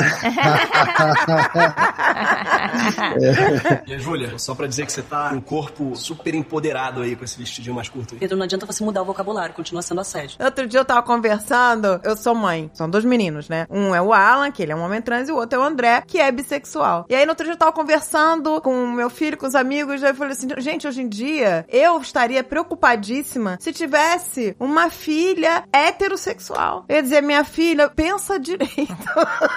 Porque é muito mais preocupante ter uma filha heterossexual, entendeu? É muito mais desesperador. Filha, como é que eu vou explicar pros meus amigos que eu tenho uma filha hétero? filha, mas esse é um, é um futuro tenebroso. Daqui a pouco você vai estar colocando foto do olho chorando no Twitter. eu vou falar, eu tenho muita fé nessa nova geração que tá vindo, sabia? Ah, eu também, eu também. Eu também, total. Assim, total. Que, é claro que a gente sabe que tem, né, uma grande parte dessa geração que vai ser contaminada por esse conservadorismo e tal, mas a gente também tem uma leva aí de luz aí, uma, uma galera com outro pensamento. Você vê, olha só, até outro dia minha filha falou uma coisa que eu fiquei tão feliz, eu falei, pô, tamo indo no caminho certo. Ela tem só oito anos Ela de só idade. tem oito anos. Ah, é, esqueci de falar isso, né? Oito anos. Carona, o Alexandre dirigindo ela atrás. Aí ela falou assim, ah, daqui a alguns anos eu vou estar tá aí, na frente, né, com minha filha atrás, ou meu filho, e eu vou estar tá com o meu marido, ou minha mulher, não sei.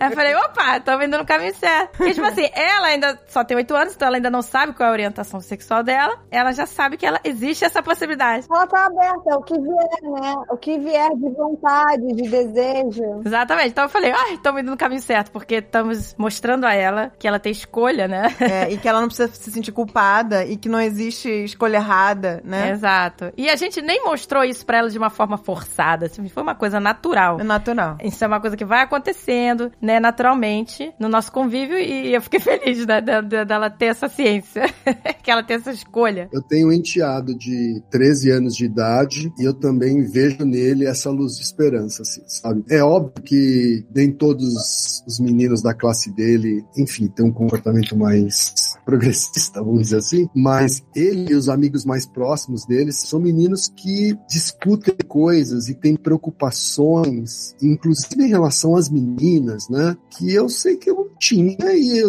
e ninguém da minha classe tinha na minha época. Sim, com certeza. Assim como a escola discute, por exemplo, assédio na escola, né? Então, assim, tem uma aula que eles têm na escola, que o tema quem traz são os próprios alunos, e eles discutem esse tipo de coisa. Discutem orientação sexual, discutem identidade de gênero, discutem assédio, que eram assuntos que sequer existiam. Exato, a gente nunca, Sim. nunca vivenciou Né, isso. gente? Então acho que há assim um sopro de esperança na nova geração. E eu acho que, gente, vocês que são mães ou, e, e cuidadores, né, de pessoinhas, eu não sou, se congratulem, né? Porque isso também é resultado do trabalho de vocês, de vocês terem mostrado para o mundo, para o filho de vocês, para os filhos, para as filhas, é, diversidade. Com certeza absoluta cresceram convivendo com gente mais diversa do que a gente convivia. Eu lembro que eu cresci, meus pais não tinham amigos. Era família, que é todo mundo branco, então todo mundo igual, aí supostamente todo mundo hétero, tudo que era diferente da família absolutamente abafado.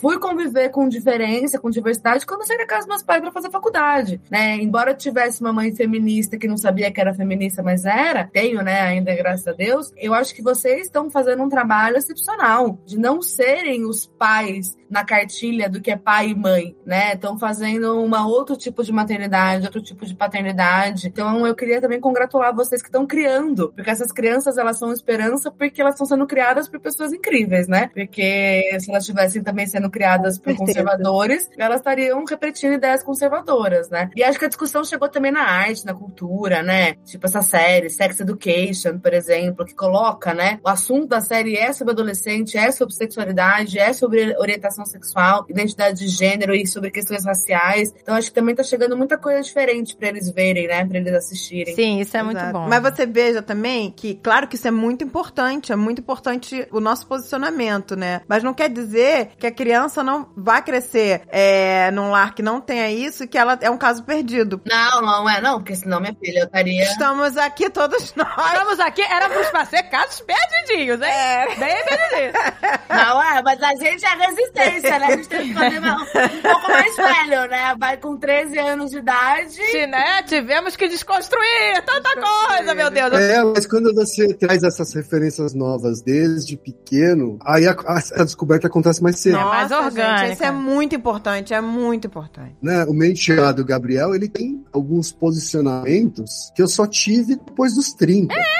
Pois é. A gente também. Alguns que eu só tive depois dos 40, sabe? E assim, eu sei que muito disso tem a ver, por exemplo, com a rede da minha companheira Fernanda, né? Como a Fernanda ela é descendente de negros e indígenas, eu acho que ela só tem dois amigos héteros, sabe? Assim, o resto é LGBT, né? Gente trans e conviver com essas pessoas e nor- normalizar a convivência com essas pessoas, né? Sem dúvida foi fundamental, assim, né? Eu só vim ter um primeiro amigo trans, sei lá, depois dos 40. Eu acho que assim, a gente fica muito. Existe um medo muito grande com as crianças que eu acho ok, porque as crianças precisam ser protegidas, né? Então existe esse medo de ensinar sexualidade para as crianças, mas você não tá ensinando sexualidade, você tá educando ela sexualmente sobre o que é aceitável ou não com o corpo dela. E existe também essa proteção do tipo, você não pode ser exposto ao diferente, mas por quê? Sabe? Eu cresci numa casa muito privilegiada nesse sentido. Eu sempre brinco, né? Que na minha casa, desde criança, só tinha puta, viado sapatão. A minha mãe, ela era muito mente aberta, assim, muito. Então, assim, as amigas. Meu padrinho é um homem gay, ele é casado com um homem desde que eu me dou por gente. né? Então, assim, isso sempre permeou a minha família. E ainda assim, ah, isso vai deixar as crianças todas viadas, as crianças todas sapatão. Gente, pelo amor de Deus, eu só fui entender que eu era bissexual, eu já tinha 36 anos, 35. Porque isso não foi nenhuma influência. Isso, pelo contrário, só me possibilitou enxergar o que eu estava sentindo. Só. Porque até os 35 eu não havia sentido. Porque se eu tivesse sentido, isso não teria sido um problema pra mim. E quando eu senti tesão numa mulher, que eu senti vontade de viver aquilo, eu falei, que maneiro. Sabe? Eu acho que isso só. A única coisa que isso te dá é a liberdade de ser quem você é quando você quiser ser. Né? Eu acho que é isso que é importante. Assim como a, a educação e a exposição à diversidade, ela só te vai te trazer benefício sempre. E esse papo de que vai influenciar a família, ai, convivendo com um monte de LGBT. Gente, todos os LGBTs que existem só conviveram com héteros. Exato. Eles têm um argumento, os argumentos do grupo conservador, ele não se sustenta pela lógica, né? Pela lógica. Mas, gente, a pessoa que levanta a bandeira e se diz hétero, ela nunca se permitiu a seguir outro caminho. Ela foi criada para aquilo, ela foi criada para ser hétero. Porque se ela não for hétero, ela vai ser uma escória. Então, nem ela, ela pode dizer que ela é hétero, entendeu? Eu tenho opinião polêmica. Eu acho que todo mundo é bissexual, até as pessoas só são hétero até elas descobrirem, sabe? Basta uma pessoa, vai ter uma pessoa que vai chegar e vai ter pronto. Ih, que isso, que maneiro, sabe? Eu acho que é isso. Eu acredito que o mundo é bissexual. E qual o problema, gente? Por que, que a gente não pode gostar de pessoas? É, pois é. E ponto, entendeu? Pô, Nós fomos criados, né? A nossa geração foi criada pra. Ou Nossa, você é pois hétero é. ou você tá errado. Não, na nossa época nem se falava, por Então- exemplo, identidade de gênero. Não, Não exato. sabia o que era Não. transgênero, nada disso não existia. Era só. E, e, e lésbica, então, era uma coisa também que não se falava. Era mais o, o gay, o menino gay. Tinha sempre um menino na sala que era gay, era discriminado. Exato. Só ficava com as meninas, porque os meninos deixavam de lado. Exato. E as meninas, se fossem lésbicas, não se, não se falava nisso. Porque senão também eram excluídas Eu vou te e não dizer, iam ter Eu vou, te, amigo. eu vou dizer, se você parar, se você voltar no passado, parar pra pensar, eu acho que nós éramos todas lésbicas. Tinham todas tendências. Eu acho que todas tínhamos. É, a gente Se você é. parar pra pensar, entendeu? Era dito pra passado pra gente que era errado. É. Entendeu? Mas todas nós. O meme é real, aquele meme, tipo assim, isso era amizade ou crush? Isso era tesão ou... Porque é isso, sabe? Eu acho que depois que, depois que eu me relacionei com uma mulher e que eu passei a ficar com mulher, eu acho que eu entendi, eu olhei pra trás e falei, hum, essa grande amiga que eu grudei e nunca mais desgrudei, será que isso não foi um crush? Sabe? Essa amiga que eu abraçava o tempo inteiro, que me abraçava de volta o tempo todo, será que isso já não era um tesão? É isso, né? E eu acho que é, a gente, é, as pessoas falam que a pessoa que, enfim, se falava antigamente, né, era o desviado, né? Quem é, que- o comportamento desviante. E você de- desviante é você tirar uma pessoa de um caminho que ela quer seguir pra seguir uma norma. Você tá desviando aquela pessoa de quem ela é, pelo amor de Deus, né? Você tá cercando ela, né? De, de, de ser quem ela. É, a gente nunca vai saber, né, meu amor? Porque a gente não, não, não teve. Porque a gente foi construído pra acreditar de um jeito e a gente não, né, nunca se permitiu. Vai ficar essa interrogação, meu amor. Ou como a Ana falou, todo mundo é bi, né? E a gente não sabe. E, Júlia, só pra dizer que você tá com um corpo super empoderado aí com esse vestidinho mais curto aí. Pedro, não adianta você mudar o vocabulário, continua sendo assédio. Vou até me corrigir aqui, porque a gente falou muito em, em a, a parte do consentimento, né? Mas eu queria citar um último caso aqui, famoso. Não sei se vocês conhecem aquele comediante Louis C.K. Ele é um comediante muito famoso e tal. Ele é um cara mega talentoso, assim, tipo, né? Pra mim, ele é o melhor comediante, assim, de, de stand-up e tal. Só que Eu prefiro o Trevor Noah. foram. Trevor. Mas tiver, né? t- é, houve casos e casos, né? Em que ele tem uma, uma coisa, uma, uma coisa que ele tem, que ele gosta de se masturbar na frente de mulheres. Uma coisinha que ele tem. É, Uma coisinha que ele tem. Um pequeno Coisinha. detalhe, né, Pequeno detalhe, ele gosta de botar o pau pra fora e, né, se masturbar. Né? E na época, eu. Quem não tem uma mania, não é mesmo, gente? Quem não... Quem não tem, gente? Isso é muito natural. Né? Mas, gente, que isso? E eu, na época, por gostar muito dele, né? Por ele ser um excelente comediante, eu fiquei na dúvida se isso era assédio ou não. Porque todas as mulheres, ele perguntava primeiro: posso botar meu pra fora e masturbar? E as mulheres diziam sim. Mulheres funcionárias É, dele. não, então, mas no caso dele, nem todas eram funcionárias. Tinham, por exemplo, amigas, é, mulheres que admiravam ele, que eram comediantes também, estavam, sei lá, numa festa. Aí, pô, vamos pro meu camarim, vamos, vamos. Aí, posso me masturbar? E as mulheres riam, ah, pode. E na época eu também fiquei, pô, mas elas disseram sim. Mas tinha uma coisa de poder aí também, por ele ser quem ele é. Tinha uma questão de admiração. É, enfim, então. Gente, me desculpa. e elas ficaram cara- desconfortáveis mesmo dizendo sim. Puta, isso pra mim, cara. Então, mas é pra mostrar que depois eu mudei a minha opinião em relação a isso. Mas na época eu ficava, ah, não, gente, mas elas disseram sim. Até eu mesmo fiquei na dúvida, sabe? Porque disse sim, quer dizer, teve um consentimento, mas mesmo assim elas se sentiram desconfortáveis, mesmo dizendo sim. Tem o consentimento viciado, né? Que é aquele consentimento que, assim, você não pode realmente falar não, né? Você não tem Gente, uma eu amei esse margem. termo, consentimento viciado, amei. É, é viciado, né?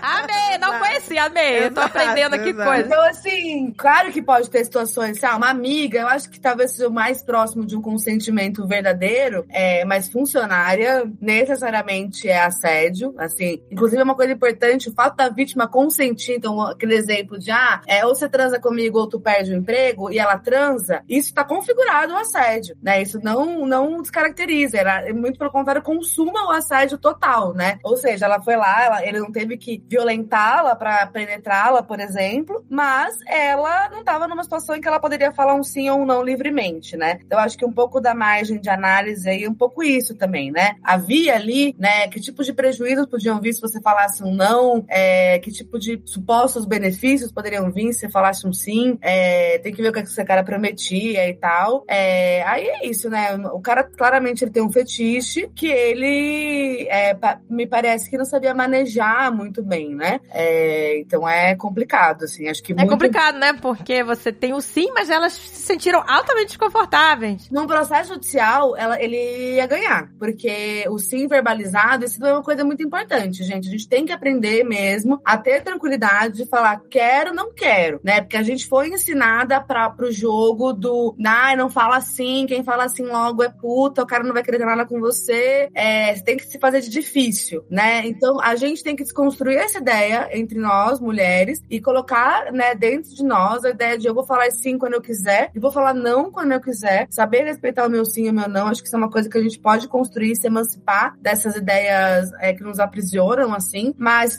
o sim falado seria considerado juridicamente, eu defenderia como advogada das vítimas, que era um consentimento viciado. É impossível de ser um, um consentimento que elas dariam sem nenhum medo, né? Sem nenhuma, nenhum receio. Mas provavelmente ele ganharia. Então é importante também que a gente aprenda a dizer não, né? Sem é. medo. É, pois é. Tem que, tem que educar, não, gente, porque coisa, eu gente, passei por isso também. Eu... A gente fica sabendo dessas histórias, aí você vai lá, porra, o cara é um babaca, vai. Me desculpa, mas o cara é um babaca. Sim, é um babaca. E aí você vai no show dele? Eu não vou, nem Ai, fudendo. Gente, pois é. Mas... Ah, eu não vou também. Ah, mas eu, a gente, ele é muito bom, mas Cara, eu me lembro uma vez que, que, o, que o Dave, o meu marido, ele queria ir no show do Woody Allen. Eu falei, me desculpa. Ah, não, Woody Allen não. Me desculpa, mas o Woody Allen não me desce. Eu não consigo não assistir o Woody Allen, mas eu assisto Pirata, porque aí eu sei que eu não tô dando dinheiro pra ele.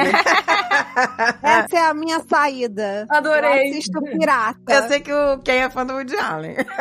E ainda bem que eu assisti o show do Woody Allen antes de qualquer acusação. Gente, mas eu ainda gosto do Lucy Kay, esse é o problema. Mas eu, cara, não vou no show do cara dele. Mas eu não, é, eu não posso, eu não, eu não Você vou. não pode mas... financiar. Pois é, é tem Entendeu? razão. É que nem a, a, maluca lá, a escritora do Harry Potter. Não tem como não, financiar é, essa maluca, cara. Não tem como. É, Entendeu? Baixa PDF pirata. PDF pirata. é. Esse, do, esse do é consentimento viciado, né, que você falou, é muito bom. Eu passei por isso, porque eu trabalhei na noite com música, né, com festa, e isso era muito normal. Até entre os membros da banda me assediarem direto e, e eu, deix, eu não falava nada. Pra mim era, era fazer parte, sabe? Passar a mão na bunda, passar a mão na coxa, te encosta, gostosa, vem aqui, beija teu pescoço. E, e era uma coisa que fiquei anestesiada já. Pra mim fazia parte do meu artístico. Assim Exato. Assim essa, essa coisa de faz parte do Entendeu? meu artístico. É o consentimento viciado. E se eu tivesse com a cabeça de hoje, eu jamais consentiria nada disso. Mas com 20 anos eu achava normal. Achava que era assim mesmo. Não, mas também tem isso, né? 20 anos de idade. Acho que a gente também. É... gente, eu fui super assediada por um professor no colégio e eu achava o máximo. Eu achava, o que, que eu pensava com 16 anos de idade? Que aquele homem que devia ter lá 33, 34, eu sou de Campinas, né? Então eu estudei no colégio lá em Campinas. Ele era ligado ao Unicamp, ele tinha feito história, ele era um cara super interessante. E aí eu era uma, sempre fui, era boa aluna, me interessava, né, por, por história como uma boa esquerdista. e aí o. Esse cara começou a dar em cima de mim e eu comecei a me achar o máximo, porque eu falava, esse cara tão inteligente, eu devo ser uma gênia. Eu devo, além de gênia, eu sou bonita, sou interessante, esse cara tá dando em cima de mim. E eu só fui me dar conta, né? De que, gente, ele tava falando sacanagem comigo no ICQ, tá? Nossa, de madrugada. Nossa, ICQ! get. Uh oh. Tá? É, de madrugada, aqueles, naquele momento que não pagava, era um pulso, sei lá, né? E aí não tinha nem banda larga. E, tipo assim, meus pais não pensavam o que estava acontecendo, também nunca falei para eles. E eu tinha uma sensação de que eu queria muito. Só que assim, que eu fui perceber anos depois. Ele tinha na mão dele. Se ele falasse, garota, entra num ônibus e vai para Goiânia, eu ia, sabe? Entra no meu carro, eu faria, entendeu? Então, assim, é, é, é difícil mesmo, porque a gente, novamente, a gente é educado para ter a validação masculina, para que aquele cara que você acha que é admirável te admire. E quando isso acontece, muitas vezes, independentemente das dinâmicas de poder, que a gente não consegue ler, gente, sempre coloca em conta. A gente é mais nova, sabe? Tudo que a gente fez com 20 e poucos anos, a gente tem que só se perdoar, entendeu? Porque Eu acho que os tempos eram outros, tudo era muito diferente, né? Mas é isso, a gente tinha essa sedução, né? De me sentir admirada por um homem mais velho que eu achava admirável. Exato. É, e eu acho que as consequências desse tipo de comportamento, eu acho que a gente também tem que pensar. Porque a Isabela falou no início da, da gravação, é muito forte, assim, de que a gente sempre, a gente tem um incômodo, ainda que a gente não identifique o que é, a gente precisa confiar nesse incômodo. E eu acho que esse incômodo, ele às vezes ele pode não apitar assédio na nossa cabeça, com, quando a gente é muito nova, quando é uma relação que a gente gosta muito da outra pessoa, ele pode não optar assédio, mas a gente precisa olhar para ele porque ele fica gravado na gente. A Agatha falou de quando ela sofria isso no, na noite, cantando, e não sei se cantando, mas enfim, num contexto de música. Eu acho que é, você sofreu isso sistematicamente e às vezes pontuadas podem ter se apagado da sua cabeça, mas você sabe que isso aconteceu com você. Eu acho que esses, esses homens e esses meninos, não sei que idade eles tinham na época, que fizeram isso com você. Ah, eram todos ah, adultos de com mais de, cinco, de cinco, 40, é, 50 pra cima. Nossa, porra, senhores, caralho. É. Exato. Eu tô, eu, tô, eu tô chegando nos meus 40, mas assim, cara, com 50 anos, com, com 20 você já sabe muito bem o que você tá fazendo. Eu acho que é, eles dificilmente lembram que eles fizeram isso né? E eu acho que isso é que é muito foda. Usei palavrão, não importa. É muito foda que a, é, quem foi assediada, quer você tenha registrado ou não que aquilo foi um assédio, você não esquece. Quem assedia, esquece muito fácil. A Sara Ahmed, do livro Viver uma Vida Feminista, que eu estou apaixonada por esse livro. É, fazia muito tempo que eu não li um bom livro feminista. Por, acho que depois você já lê muito também, acaba ficando muito mais do mesmo. E a Sara Ahmed veio com uma visão muito diferente. É isso que eu trouxe no início do episódio, que é assim, a gente vira um invólucro que carrega todos os assédios que a gente sofreu. E ela conta de quando ela estava correndo e ela tinha, sei lá, talvez 13, 14 anos, ela estava correndo, fazendo Cooper na vizinhança dela, e um cara passou e deu um tapa na bunda dela. E ela falou: Eu não entendi aquilo como um assédio na época, mas eu nunca mais corri em paz. Isso é muito forte, sabe? E eu acho que assim, a gente precisa confiar nesse nosso instinto de que alguma coisa está errada. E a gente precisa vasculhar essas lembranças incômodas que a gente tem. Porque porque muito possivelmente elas foram assédio. Então, por mais assim, ah, eu já nem percebia mais. Cara, você não percebia, mas tá em você. Esse sentimento tanto que você tá lembrando falando dele agora. Né? Eu acho que as consequências do assédio pro homem, elas são completamente esquecíveis, elas são completamente, elas se apagam muito facilmente, mas a gente carrega isso a nossa vida inteira. Eu tenho memória de quando eu tinha, sei lá, 12 anos, talvez 13, e que um cara passou por mim, um homem, ele falou, que bu gostoso. Eu nunca mais esqueci. Esse homem não tem a menor ideia do que ele falou para mim. Sim, ah, isso aconteceu comigo também, com 13 anos, por aí. Falou essa mesma coisa.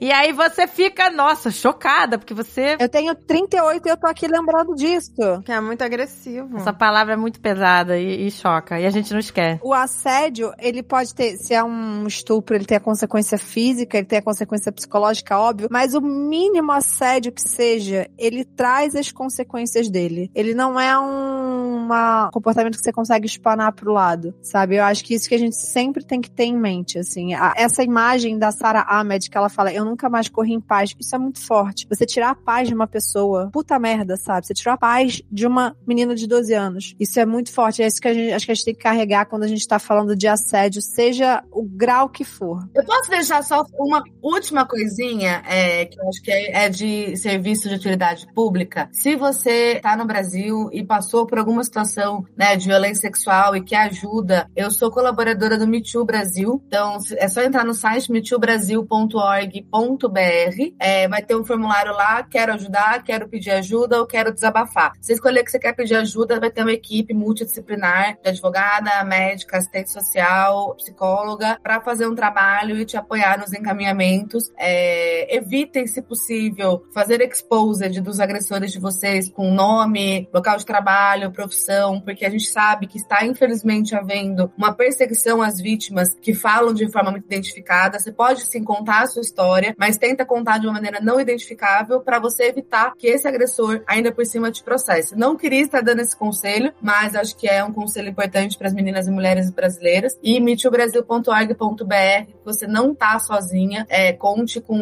tem outros projetos, mapa do acolhimento, projetos justiceiras, estamos juntas, que prestam esse apoio gratuito e, claro, também tem a rede pública, né? Os, os CRAS, as UPAs, os hospitais de referência. Busque ajuda, porque você tem direitos e é possível, sim, ter uma vida depois da violência. Agora, Isabela, tem uma dúvida. Quando a pessoa ela vai procurar e aí ela, ela não identifica, como é que vai ser no caso para essa pessoa que fez alguma coisa para ela responder? Ela não sabe o autor, é isso que você tá dizendo? Que ela não sabe quem foi o agressor? Não, no caso, por exemplo, ela sabe quem foi, mas é, ela vai falar com vocês, mas ela não vai identificar quem foi. Não, pra gente, pra quem é advogado, pras advogadas, ela tem que falar. Ela tem que falar. Não, o que eu tô querendo dizer é evitar fazer exposed na internet. Ah, tá, entendi. Exato. Na internet. Olha, entendeu? Na internet. Não, na internet. Pra sua advogada, pra sua médica, todo mundo tem dever de sigilo, você tem que contar. Mas na internet, a gente infelizmente vê, é uma super ferramenta, mas o que a gente tem visto acontecer é a vítima vai lá e fala: ah, o João de tal, né, ele me estuprou. E aí, esse João de tal vai lá e processa a vítima por calúnia, aí consegue que ela seja impedida de falar do assunto de qualquer forma na internet, aí, vira- aí ela vira ré num processo, né? Então, infelizmente, é uma camada de segurança que eu preferia não dar, porque seria muito melhor que a gente pudesse contar nossas histórias e dar nome aos bois, mas a gente tem todo um ordenamento aí jurídico, então, para a segurança de quem passou por isso, antes de se pronunciar, pode querer contar a sua história, contar a própria história. Eu contei as minhas histórias de violência publicamente há anos atrás. Contar as próprias histórias de violência faz parte do processo de cura, né? Não para todas nós, mas para algumas de nós faz. Mas fazer isso com orientação é mais seguro para evitar que você tenha que enfrentar um processo do cara querendo te silenciar ou te processar ou pedir indenização, porque você falou dele na internet, entendeu? Vou deixar então o último recado para os homens que estiverem nos ouvindo, né, e que ainda não conhecem grupos reflexivos de masculinidades. Eu recomendo que vocês entrem, conheçam o site do Memo, que coordena os grupos de masculinidades dos quais ah, eu participei e também já coordenei, memo.com.br. Memo é homem escrito ao contrário, M-E-M-O-H .com.br. Os grupos reflexivos uh, uh, do Memo, eles têm uma preocupação, inclusive, de montar os grupos com a maior diversidade possível, e isso faz com que você participe de grupos que tenham pontos de vistas muito diferentes, assim, né? Só ponto de vista de, de raça, até mesmo de, de gênero, né? Você tem homens transgênero participando também desses grupos, homens de origens socioeconômicas diferentes, então recomendo demais, especialmente se você é um homem que está nesse momento de reflexão, que está no momento de incômodo, né, com a sua própria masculinidade, é, o grupo reflexivo é um, é um lugar bacana para se conversar, conversar com outros homens que estão nesse mesmo momento. A transformação pode começar por aí. É um começo, tá, gente? Participar de um grupo reflexivo não significa que você tem um selo de homem desconstruidão, tá?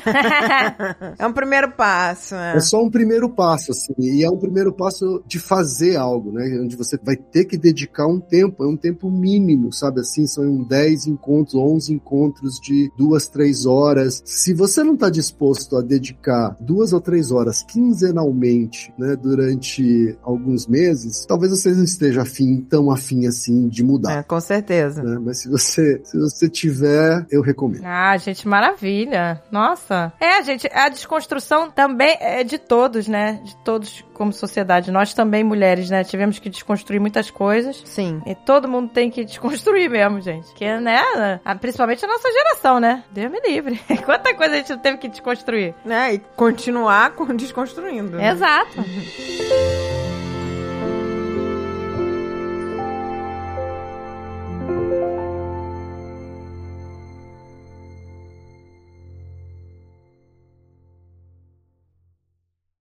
Este podcast foi editado por Radiofobia, podcast e multimídia.